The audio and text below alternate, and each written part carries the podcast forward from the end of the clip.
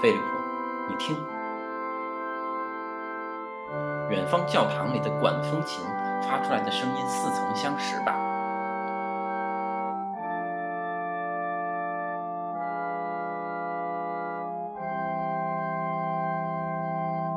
这些和弦不是来自我们熟悉的平均律钢琴曲集的第一首前奏曲吗？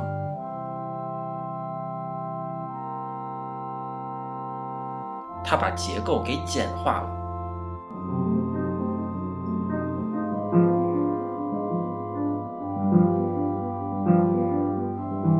呃，对，原来是这样的。可是为什么要简化呢？是要变优美为庄严，还是要变多样为统一？不管怎么说，这样一来，和声的结构。就清楚多了呢。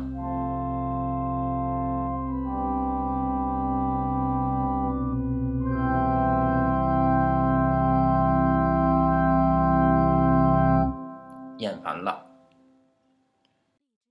副歌呢？哎，怎么没有副歌呀？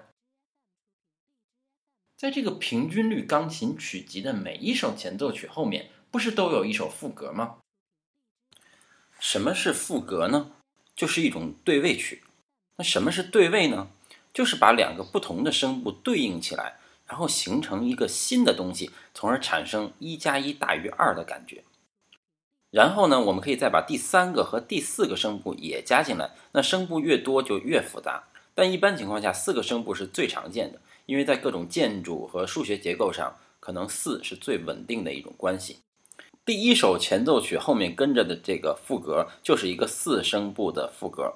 那对于喜欢听音乐的人来说呢，这首副歌你可能听过很多遍了，听过各种版本、各种风格的演奏。但越是熟悉的东西，就越容易形成思维定式。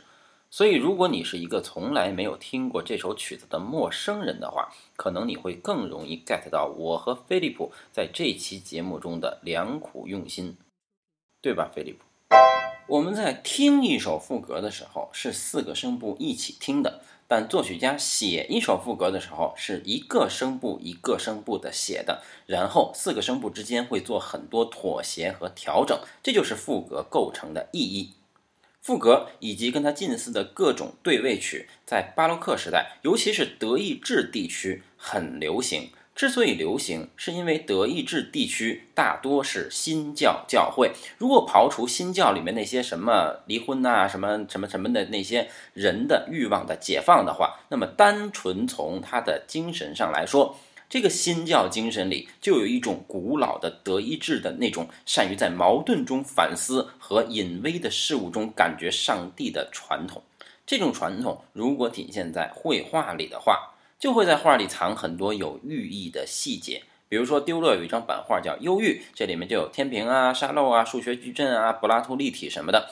那么还有荷尔拜因画的那个两个大使的那个肖像，在里面就有一个只有在侧面才能看得见的骷髅和小的你几乎找不着的耶稣基督。但音乐是抽象的，尤其是没有歌词的纯器乐，它不能够用一种具象的手段去象征什么，它只能通过各种结构上的关系来传达这个多样的世界中隐藏的神性。所以，菲利普，我们现在只能把这首副歌的每一个声部先都独立的演示一遍，然后再把它们分别的对应起来。就像搭积木一样，来剖析一下它的内部结构。关注订阅号及微店，路易私房客，点开阅读原文，进入微店，购买完整版哦。